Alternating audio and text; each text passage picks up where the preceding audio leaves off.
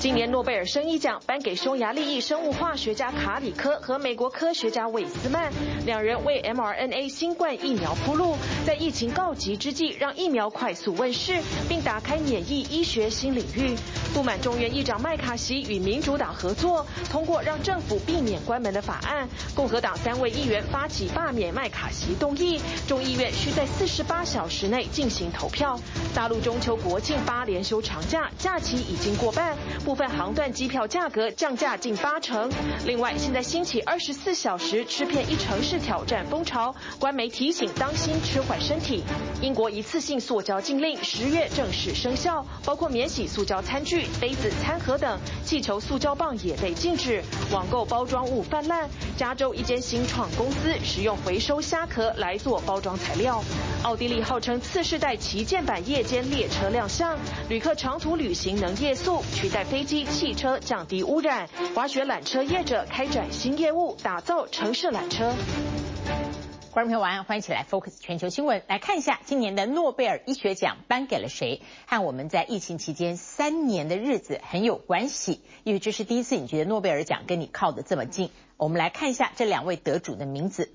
好，诺贝尔医学奖呢，这一次呢是颁给了，我们看一下这两个人的名字。好，这次呢是颁给了科学家。那么这两位美籍科学家分别是卡里科和魏斯曼，他们两个人从十八年前就从事 mRNA 信使核糖核酸疫苗的研究，让新冠疫情在爆发的时候才能够根据他们研究基础迅速研发出新的 mRNA 疫苗。辉瑞的 BNT 和莫德纳都是使用这种新技术，才扭转了新冠肺炎扩大流行的趋势。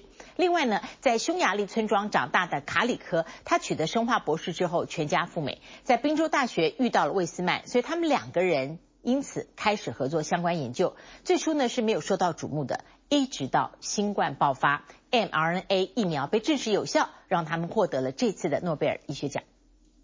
Katalin Karikó and Drew Weissman for their discoveries concerning nucleoside base modifications that enabled the development of effective mRNA vaccines against COVID-19。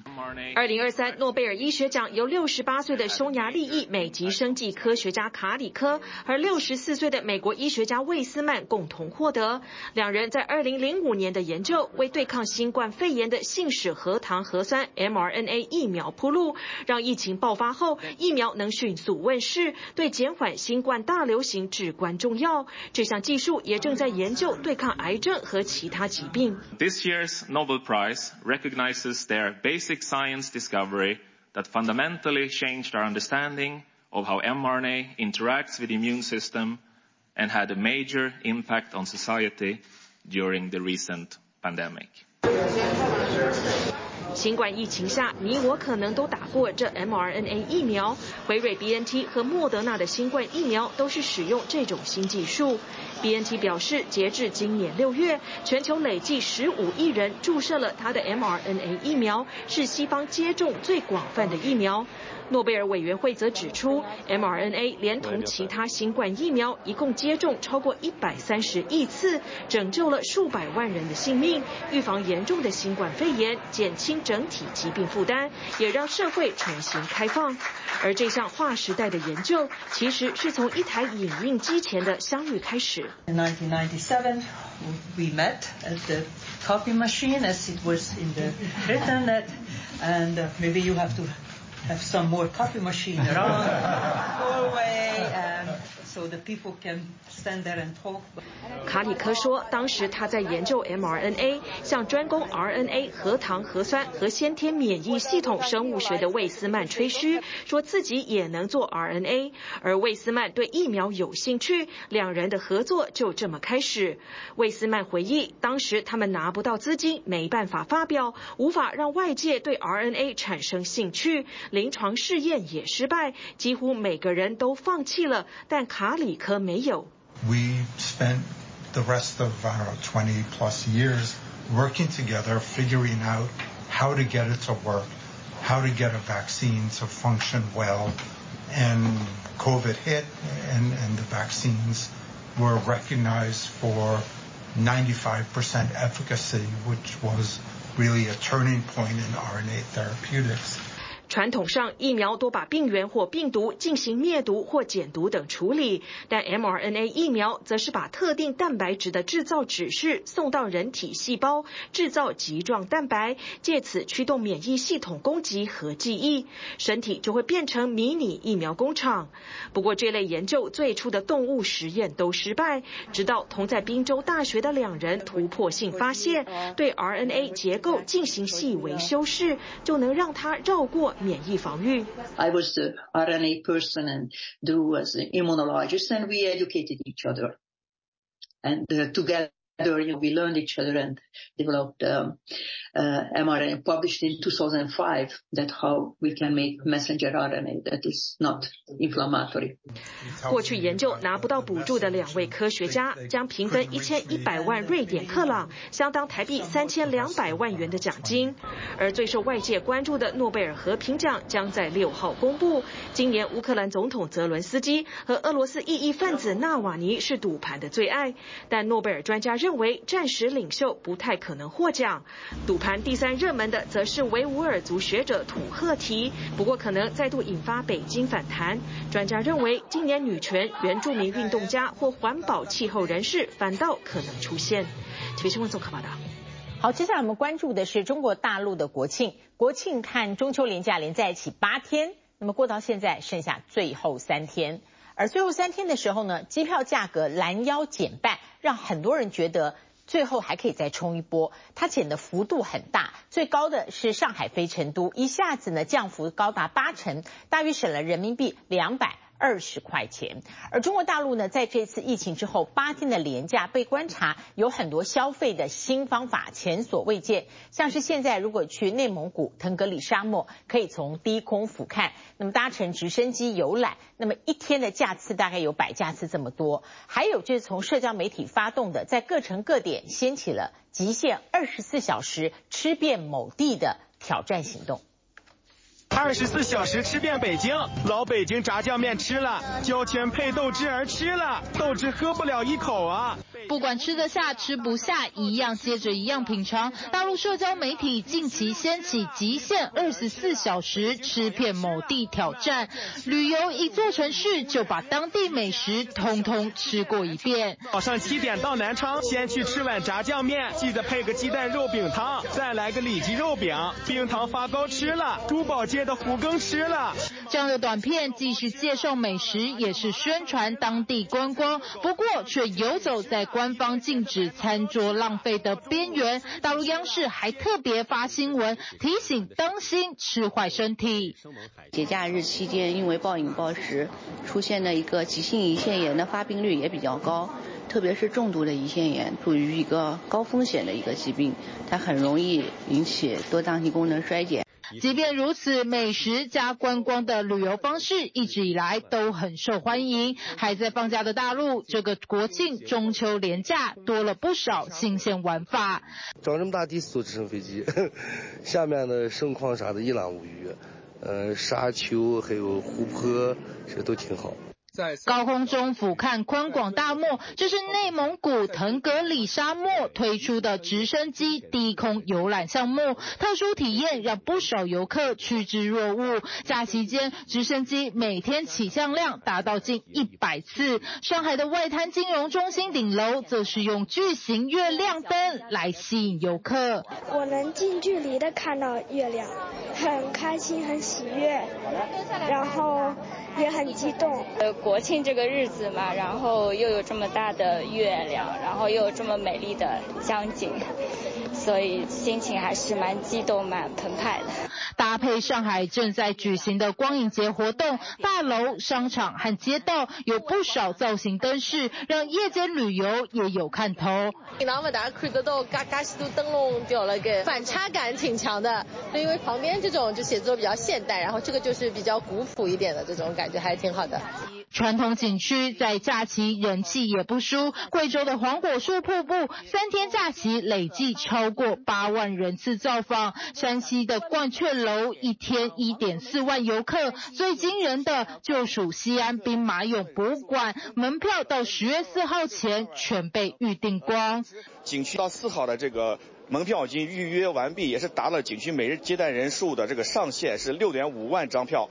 兵马俑坑周围观赏台挤满了人，站在后头的根本看不到，只能把手机举向前勉强拍张照。整个博物馆参观下来至少要花费三小时。不过大陆这次八天连假到六号就要结束，假期过半，机票价格大幅下跌。就是现在机票价格挺合适的，本来没想和家人一块出去玩，然后看了真的是有点想出去。才买的，我是从那个大兴机场到那个赣州的黄金机场，八百多块钱吧。那提前买的都可能三四千，所以我觉得我还是比较幸运的。像是北京飞西安、兰州的机票价格降幅达到百分之七十九，上海飞成都降幅达百分之八十，大约人民币两百二十元。广州飞往北京，人民币三百五十元左右。今年乘坐高铁，包括自驾的旅客越来越多，呃，所以呢，整个来看，价格跳水呢，也是一个正常的市场浮动的现象。除了出行方式改变，机票价格下跌，跟航空公司准备的航班过剩也有关，正好让原本没计划的人捡便宜，在假期后半段冲一波临时起意出游去。TVBS 新闻综合报道。好，提到南来北往，我们从中国延伸到东南亚，东南亚。第一座高铁星期一开始运营，这是印尼的雅万高铁，也是中国“一带一路”在东南亚的指标性工程。不过，待会儿报道里面你会看到，整条高铁呢，因为它设站的站点太偏僻了，所以虽然说车程由三小时缩短到四十分钟，但是呢，出站之后往往还要再坐。火车才能到市区工作，所以对于通勤族来说，交通接驳很不方便，整个加起来要再多加一小时。而且印尼过去的营运安全记录不够好，这座东南亚第一座高铁是不是能够永续经营，是不是能够带动周边经济，目前都是问号。历时七年新建，并从上个月七号起展开近一个月通车试乘的雅万高铁，在印尼总统佐科威的按钮启动下，周一宣告正式营运。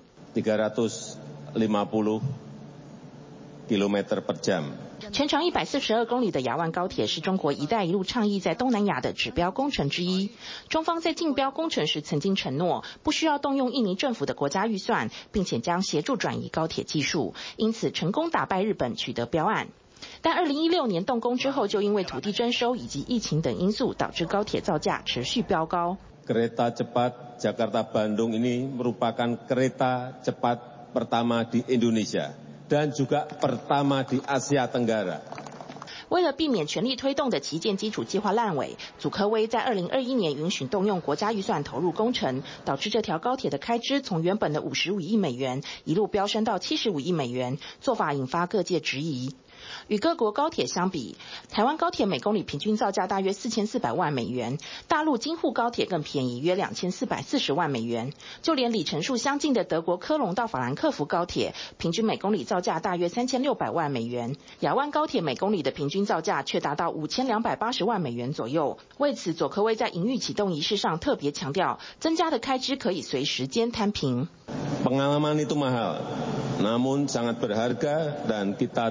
perlu takut karena jika kita konsisten kesalahan itu akan semakin sedikit.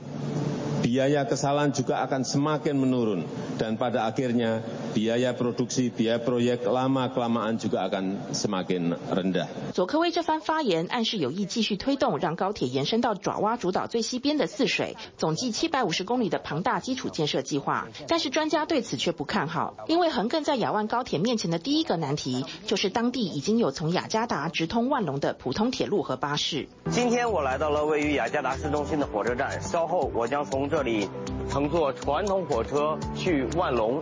体验一下这个过程，Let's go。类似台湾自强号每排四个座椅，火车时速在六十到七十公里之间。因为停靠的站点比较多，所以从雅加达到万隆大约要三个小时。但每一个站点都处在当地市中心。And the problem then with the Jakarta Bandung HSR is not pricing.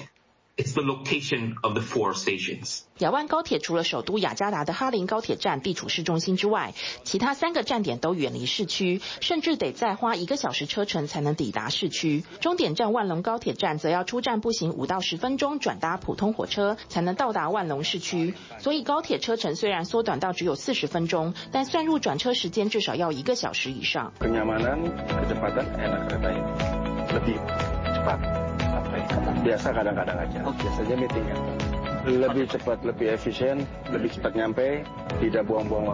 试乘期间，乘客对高铁舒适度的评价虽然高，但专家认为亚万高铁站点太偏僻，无法有效吸引通勤族持续使用，因此对后续发展感到悲观。If Indonesia fails to build convenient connections between these feeder, these stations, like the feeder project, which is not actually in existence at the moment. Um, the main users of the HSR will continue to drive to Bandung or use mini shuttle buses, which is the preferred option.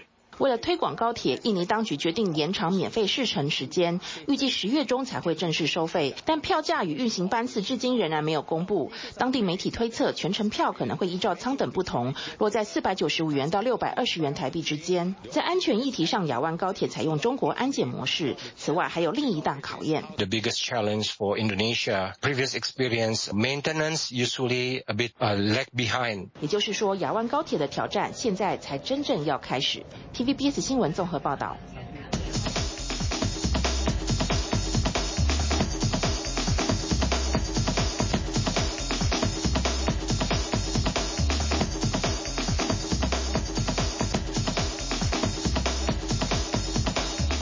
好，接下来看的是我们周一的时候 focus 美国的联邦政府呢，没有因为预算跳票而关门，但是这个的代价却在在野阵营激起了政情动荡。现在美国在野的共和党主导的众议院有很多极右派的议员，他们不满议长麦卡锡，因为跟民主党合作通过他们反对的临时支出法，因此这些共和党内的极右派要提出动议罢免。麦卡锡，两党都有议员表态支持罢免，罢免门槛的票数是两百一十八票。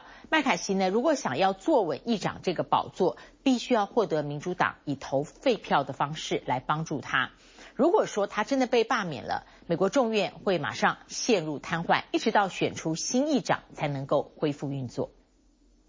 美国政府刚逃过关门危机，共和党主导的众议院又陷入被瘫痪的风险。周一，极右派议员盖兹因为不满议长麦卡锡寻求民主党的合作，通过他们反对的临时支出法，在议会提出动议要罢免麦卡锡。It is becoming increasingly clear who the Speaker of the House already works for, and it's not the Republican Conference. 罢免需要两百一十八张过半票数，目前共和党已经有五名议员表态支持罢免，民主党也有多位议员希望议长换人。麦卡锡则隔空回呛，自己没在怕。Bring it on, let's get over with it, and let's start governing. 盖茨表示，他相信共和党内有足够的票数可以通过罢免，除非民主党支持麦卡锡续任，以投弃权票的方式相助，麦卡锡才有可能逃过一劫。盖茨也指 控麦卡锡和民主党有秘密协议，要以同意通过军援乌克兰的支出，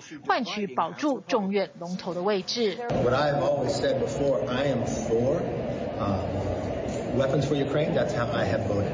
I have been very clear in the process that he's got a problem that he has not shown a clear message on how we're going to win and what is our mission. 麦卡锡的罢免预计本周表决，如果罢免成功，众议院将陷入瘫痪，直到选出新议长，国会才能恢复运作。政府的临时支出将在十一月十七号到期，国会必须在这之前通过长期预算法案，彻底结束关门危机。但共和党极右派议员显然认为，罢免议长比这个更重要。Are you worried about throwing this institution into chaos, paralyzing an institution that your party runs? You talk about chaos as if it's me forcing a few votes and filing a few motions. You don't know chaos until you've seen where this Congress and this uniparty is bringing us. 美国众议院有两百三十四年的历史，期间只有两位议长面临罢免动议。第一位在一百一十三年前，最近一次是在二零一五年，共和党议长约翰贝纳面临罢免动议，他在投票表决前就辞职了。众议院成了党同伐异的战场，前总统川普则是把法院当成最佳造势场子。周一，川普到曼哈顿法院出席金融诈欺民事案件聆讯。由于这是民事而非刑事案件，他其实无需亲自出庭。美国媒体分析，他主要的目的是造势。塑造遭政治迫害的形象，好为庞大的官司费募款。And it all comes down from the DOJ that totally coordinated this in Washington because I'm leading, I'm the leading candidate, I'm leading Biden by 10 points, and I'm leading the Republicans by 50 or 60 points. That's pretty much. 川普和他的两个儿子被控夸大福报川普集团地产价值二十亿美金。纽约州检察长詹乐霞要求法官判川普罚款两千五百万美金，而且永不得在纽约州经商。Donald Trump and the other defendants have committed persistent and repeated fraud. No matter how powerful you are, no matter how much money you think you may have, no one is above the law. And it is my responsibility and my duty and my job to enforce it.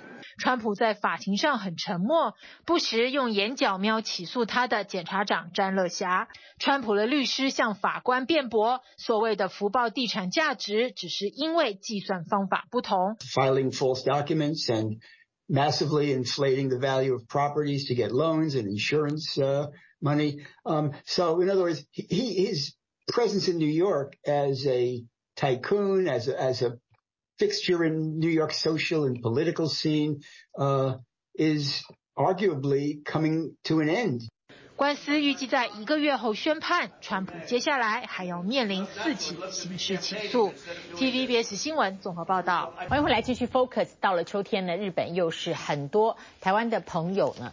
首选的一个旅游地点，我们来看一下日本现在经济如何。首先来看的是日本银行公布的最新景气调查，日本的大企业对于景气是看好的，诶，信心呢也都持续上扬。至于大型非制造业的指数出现了三十二年来的新高，非制造业不论大小规模，都出现了人手严重不足的情况。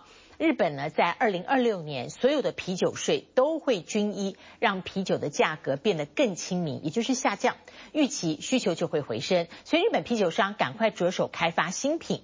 但是日本经济现存极大的温差，日元贬值加重了中小企业的成本压力，所以业主真的很难持续加薪，也让景气信心在这个表现上维持负数。日本的景气变好了吗？最新出炉的短观这么说。今回の短観は日本経済が緩やかな回復軌道にあることを示す結果となりました。中でも大企業の非製造業の指数は実に32年ぶりの高い水準となりました。日本银行公布最新企业短期经济观测调查，九月份的大型制造业信心指数为正九，较上次上扬四大点，连续第二季改善。主因来自汽车生产恢复，成本稳定转嫁。而大型非制造业也持续乐观，从正二十三进步到正二十七，连续六季攀升，创三十二年新高。原因不外乎划算的日元，使日本观光业保持沸腾。有如景气强心针，而日元汇率一贬再贬，日本出口趁机狠赚一波。アメリカとシンガポール同じぐらいに増えてますね。やっぱりあの会社はしっかり稼いであの従业员に还元する。そそうじゃないと。 企业有盈余，理当犒赏员工，但不是所有公司都有赚钱。中小企业资本不如大品牌雄厚，所要承担的成本压力更重，使得景气信心指数维持在负五，与大企业有着明显温差。但是日本中小企业占比率高达九成，身为国家经济主干，能否实现持续加薪，是活络整体景气的关键。出にくい状況になってますね。なおかつ給与は絶対に落とせない。厳しいとこですね。就数据而言，日本经济看似好转，但迟迟无法解决的人手不足，犹如一块绊脚石。日营短观同时调查企业人力需求，正数为过剩，负数为不足。大型非制造业标出负三十六，下滑两大点，是一九九二年二月以来最惨人力荒。而中小型非制造业则高达负四十四，相当于新冠疫情前水准。虽然喜极拜拜，但生活还是有些小确幸。说到日本人对啤酒的热爱，那可是不输德国人。不过，日本酒类商品琳琅满目，价钱、税率各有不同。其中，啤酒依制作过程分为三大类，目前以啤酒最贵，其次是发泡酒与第三类啤酒。日本政府为了统一税率，逐步调整价格。十月起，啤酒与第三类啤酒向彼此靠拢。预计二零二六年所有啤酒税率均一，以缩减目前因价格产生的消费倾斜。明日からは、えっと通常のビールが、え税率が下がるんで、これは入れ替えまして、こちらビールメインでいきたいと考えてます。 第三类啤酒变贵了，各地超市不少民众赶紧囤货，而啤酒价格亲民一点后，可预期需求回升，加上不再有税率差别，酒商纷纷着手开发新品，以提供消费者更多元的微醺时光。体育新闻综合报道。好，经济面我们再来看一个，就是奢侈品的消费市场。在过去疫情三年多半时间，那么有消费力的人闷在家里，所以让奢侈品的。市场这业绩大好，而现在呢，疫情结束之后，吃喝玩乐当道，会发现钻石的原石价格掉到过去一年的最低点。那么现在呢，钻石买气降，价格越滑越低。中国大陆呢，开始流行年轻人买青玉的玉镯，因此直播带货潮，玉镯成为一个。最火的新品项，在平川市的玉镯直播商机，一天可以冲到折合新台币超过四亿元。被视为抗通膨投资的黄金呢，价格这阵子都没有掉下来过。有大量蕴藏黄金的玻利维亚，现在聚集了更多境外淘金客。但玻利维亚事实上执政呢，穷到只剩黄金。今年五月卖掉了二十一吨黄金储备，来支付即将到期的外债。晶莹透亮的切割工艺，散发高贵气息。很久远的钻石，向来与奢华画上等号，也是不少金字塔顶端客群的投资收藏选择。不过，根据近期公布的全球毛坯钻石价格指数显示，毛坯钻价格正经历过去一年来的最低点。钻石龙头品牌 De Beers 营收表现正受到冲击。今年八月，毛坯钻销售额为三点七亿美金，约合台币一百二十亿元，较去年同期下降百分之四十二。至于导致钻石价格下跌的主因是市场供需问题，分析指出，疫情期间民众足不出户，很多人把钱花在购买钻石上保值投资。以后旅游潮爆发，人们把钱变成自己喜欢的样子，花在吃喝玩乐上。Households actually had quite a lot of savings. They could insulate themselves. 另外有分析认为，钻石价格下滑，加上美国劳动市场强劲，可能带动一波买钻戒、恳求女友给出一句“我愿意”的求婚潮。It's easy to find a job. Jobs are plentiful. And it's one of the reasons why you're seeing an, an increase in household formation. 美国最大珠宝公司辉记珠宝预估，二零二四年订婚人数将飙升到两百五十万人。I think that's a very good sign that gives you just a really strong sense of just how robust portions of the consumer A a market are and just how solid the U.S. economy is. 不过消费者别高兴得太早，目前市面上的钻石零售价还没有随着降幅波动。举例以一颗一克拉圆形钻石来说，现在价格还比二零二零年一月平均高出百分之三。市场消费趋向改变是导致钻石价格滑落的另一个原因。实验室培育的合成钻石市占率正在扩大。数据显示，美国七月份的裸钻销售有百分之四十九点九是人造钻石。预计到二零三零年，全球人造钻石的市场规模将达到两百一十四亿美元，约合台币六千九百二十二亿。向来被视为年长者喜爱的玉镯，现在可是中国大陆年轻人的心头好。在平川的玉石摊前，挤满许多口袋够深的年轻人。Previously, I had bought a white jadeite bracelet without any green or purple variations through live stream shopping. I want one with a pop of color this time. 带起这波商机的催化剂就是线上直播卖货。国际频传的直播电子商务销售额每天平均一千三百万美元，约合台币四点二亿。Bracelets priced at around 1400 US dollars sell well. You might think that the buyers are mostly in their 50s and 60s.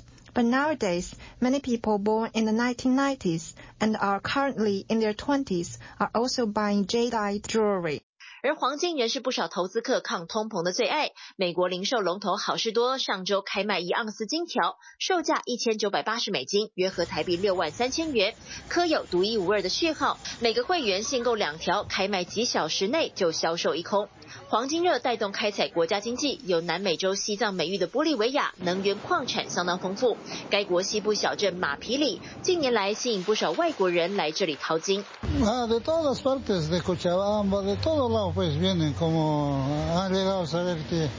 但是大量开挖对当地自然环境带来冲击。当玻利维亚的矿业呈现指数型增长，西北部的亚马逊丛林也因为金矿开采，让当地农民和原住民的生活被迫改变。sembramos cacao, todo, ah, pero con eso vivíamos. Ahora, desde 2011 se ha cambiado Charopampa totalmente. Ah, ahora ya no hacemos, ah, estamos mirando a la minería, pero mm,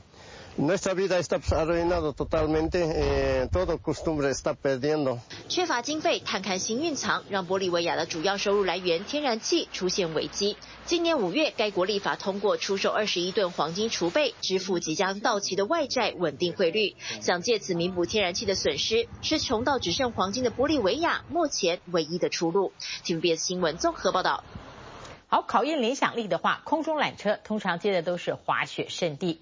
但现在要打破这种想法了，因为一般的都会生活圈出现了空中缆车。很简单的道理，它节省了在路面的空间，那么也使得一部分的人潮疏运呢往空中送。解决交通拥塞的问题，这是奥地利，它打造都市缆车系统，希望交通运输方式能够解决地面的问题。奥地利还推出地面上最新一代的夜间列车，吸引想长途旅行的人。你不一定要搭飞机，你可以选择更减碳排的火车过夜，那么让搭飞机或汽柴油车不再有这么高运量而制造这么多的环境污染。首先看看在夜间列车上可以做些什么。两名官员亲自试躺，还将床垫翻开来检查。一旁的置物柜照明到充电，通通一应俱全。这是上周末奥地利国铁正式曝光的新一代夜间列车，不但设计更现代化，隐私性更强，还增设更多淋浴设备。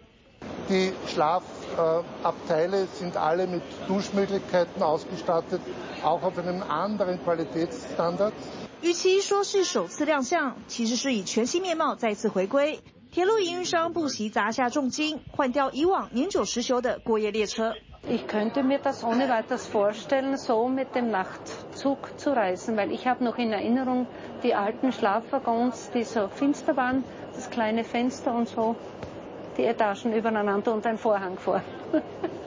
而提供一个更新、更舒适，让旅客在长途旅程中过夜的选项，就是为了取代搭飞机和汽柴油车，进而减少环境污染。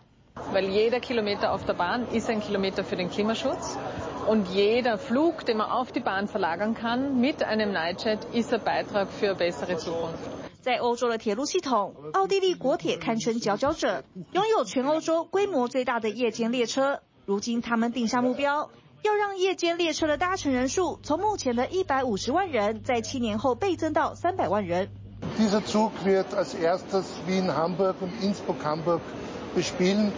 而从十二月十号投入营运后，直到二零二八年，将逐步增设其他路线，包含更多奥地利和德国城市，并延伸到意大利、荷兰和瑞士。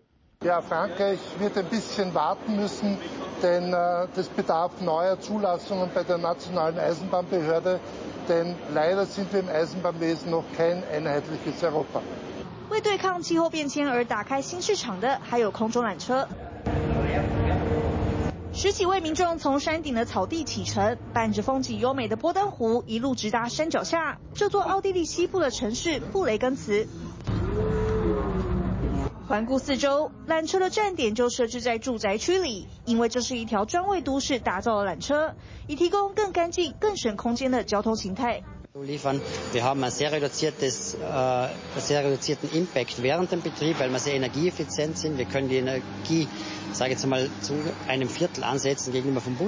这套都市缆车系统是由奥地利百年企业多贝玛雅打造，跟一般交通运输相比，不但成本更低，完工速度更快，还能化解塞车的窘境。这是 spannende Geschichte. Angefangen hat als Produktionsbetrieb für landwirtschaftliche Nutzgeräte, also Flugscharen etc. Das hat sich dann 20, äh, über 20 Jahre so weiterentwickelt. Dann 直到一九三七年，多贝玛雅在阿尔卑斯山脉打造自家第一条滑雪缆车。成为全球最大的缆车制造商，创立至今一百三十年来，从未见过山区观光胜地需求下滑。如今都市运输占了他们销售的百分之二十。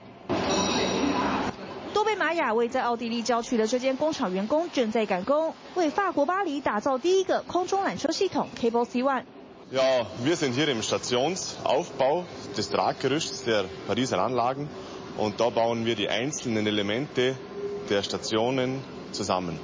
业者希望借由这项工程计划，让各国当局未来做决策时，也能把缆车交通考虑进去，一改滑雪胜地专属的印象。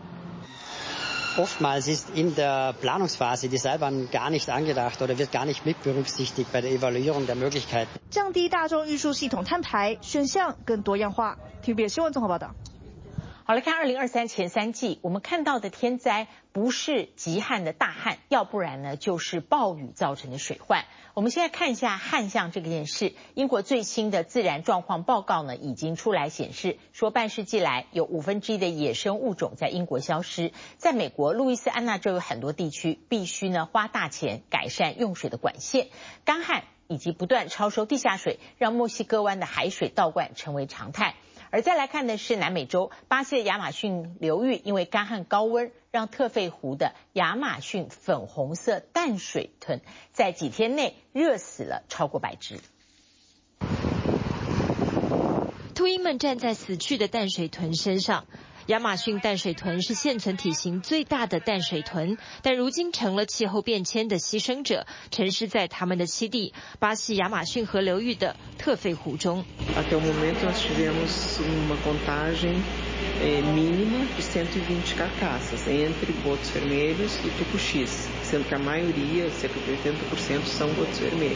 这可能占整个亚马逊河流域淡水豚总数的百分之五到百分之十，是重大的折损。关注亚马逊淡水豚三十多年的研究人员，面对残酷现实很沮丧。俗称粉红河水豚的这些淡水豚，如今遗体暗淡，美丽粉红色再不复见。今年夏天异常高温炎热。特费湖里死了数千只鱼，淡水豚族群也急速逼近灭绝。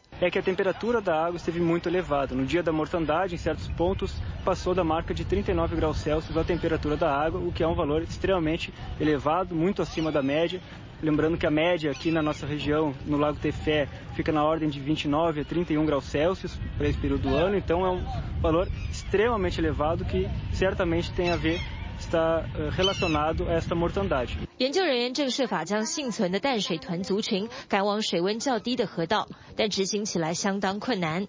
淡水豚不会是亚马逊河流域唯一的气候灾民，沿岸六十个巴西亚马逊州的城市，干净饮水甚至河道交通运输都面临困难。逼近人类眼前的是一年四季干季雨季，这都将是过时的模式了。The climate is changing quicker than we are adapting, because this is. 已退役的前美军中将奥雷诺，二零零五年时曾任卡崔纳飓风救灾联合部队指挥官。当年近一千四百人罹难的惨重灾情让他大受震撼。退役后创立了环保组织 Green Army。如今的路易斯安那州不仅要面对密西西比河干旱缺水，还有因为超抽地下水而地层下陷。If we didn't have help from the state and the federal government, it could bankrupt the parish here. So yeah, yeah. Because we're probably right now about $33 million in on this situation. 连续两年夏季高温干旱，密西西比河河水减少，墨西哥湾的海水从河流出海口往内灌，最远甚至入侵十五英里，影响数百万用水人以及水管线路。纽奥良地层下陷严重，几乎每一小时损失一个网球场大小的土地，更助长海水入侵。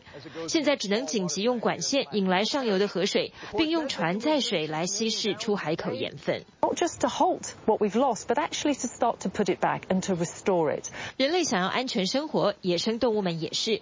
英国保育团体积极游说政府与企业恢复动物栖地，因为英国已被列为全球自然资源最匮乏的国家之一，生物多样性丧失了一半。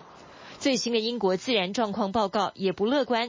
一九七零年代至今，五分之一的英国野生动物物种已经消失。But we're also seeing things like turtle doves that we had here ten years ago hardly been seen. 莱恩斯在南剑桥郡自家的农场上采用有机农法，以野花、野草等绿肥取代化肥，成功换回了一些野鸟在此栖息。And all a whole abundance of other stuff coming back. And that's really gives me joy. 真心喜爱野生动物的人才会懂这样重建栖地成功的喜悦。至于那些对爱护大自然无感的人呢？专家提醒，别再短视尽力，为了经济而破坏自然了。The truth is, if we don't have a healthy environment, we don't have an economy long term. 别以为人类比动物高明，极端气候灾难人类也逃不过。二零二三年高温的夏天，让很多异常成为新模式，人类需要积极亡羊补牢，保护地球。TVBS 新闻综合报道，来看物料的重生有无限可能性。加州有一个新创，利用废弃的虾壳做成了环保泡棉，就取代发泡纸、保利龙这一类的包装材料。肯亚也有新的回收方式，一起来看看。把刚炸好的炸鱼薯条放进纸盒。从十月一号起，英格兰一次性塑胶禁令正式生效，零售商、摊贩和餐旅业都不能再提供免洗塑胶容器和刀叉。We are going to be bringing in a ban on a whole number of problematic single-use plastics 目前，英国已全面禁用塑胶吸管和棉花棒，现在再进一步扩大到餐盒、杯子、气球塑胶棒。不过，外卖业者也呼吁政府给予更多支持，降低成本负担。I don't feel that we've been supported enough. Um, these tubs that we use, they're, they're, they're not that much variety out there. Big businesses, you know, they've, they've, they've got the big budgets to buy in quantity, but they need to be looking at us small businesses. 根据英国政府估计，英格兰人每年使用二十七亿个一次性产品，其中大部分都是塑胶，但是只有一成被回收。环团呼吁，当前的禁塑政策仍远远不够，必须从源头彻底减量。Plastic production is expected to almost double by 2040, and we can all see that we're producing more plastic than we can cope with. We need a serious strategy that addresses the problem at source and cuts how much plastic is being produced in the first place. 塑胶不止污染海洋，也是造成暖化的元凶之一。整个生命周期都会排放温室气体。为解决电商网购产生的大量塑胶包装垃圾，越来越多公司致力研发绿色包材。其中一间加州新创克鲁兹泡棉，以回收虾壳制成可生物分解的发泡材料。What we've done is really built a process which allows us to take this waste and essentially manufacture and turn it into large-scale replacements for plastics. 这种泡棉是以基丁质，一种普遍存在于虾子、昆虫和真菌中的成分制成。使用完后可做堆肥，或直接丢进垃圾桶。更棒的是，由于原料是废弃物，成本也低于其他生物材料，有望开启新的循环模式。And Cruise Foam has several products from cold packaging for foods to protective wrap for substitute for bubble wrap. We scale with existing manufacturing. And that has allowed us to reach economies of scale and cost very quickly. 目前，克鲁兹泡棉已和美国电动车新创 Rivian 以及电器制造商惠而浦合作，不少投资者都看见巨大商机。目前获得的融资总额已达一千八百万美元。It's a huge space, the total addressable market here, uh, between the municipalities in the states. And the countries that are banning polystyrene and single-use plastic, corporates are making these pledges as well. There's a huge business here. 不过已经被制造出来的塑胶垃圾又该何去何从？肯亚一间公司盼能透过把塑胶垃圾转化成液态燃料，来解决日益严重的污染问题。Uh, we turn waste materials into usable fuel. Uh, currently, our focus is waste plastic. So waste plastic, we take uh, we take it through a pyrolysis process, and uh, we end up with usable fuel, which is alternative fuel for petrol and diesel engines. 这种替代性燃料能驱动电锯等中小型机器，也能为汽车提供动力，而产生的副产品生物碳还能再作为熔炉的燃料。同时，专家也指出，透过这样过程燃烧塑胶所产生的废气比焚烧处理更低。Pyrolysis is burning outside the in an enclosed system. So by itself already there is a limited amount of toxic gases that are released. But those toxic gases, even though they are released, there are now technologies that can help actually uh, harness those gases or actually purify them. 业者表示，目前平均每两到三天能生成一千公升的燃料，不过由于尚未获得肯亚政府批准，还不能贩售。TVBS 新闻综合报道。 谢谢您今天跟我们一起 focus 全球新闻，祝您台风期间平安。我们明天同一时间再会。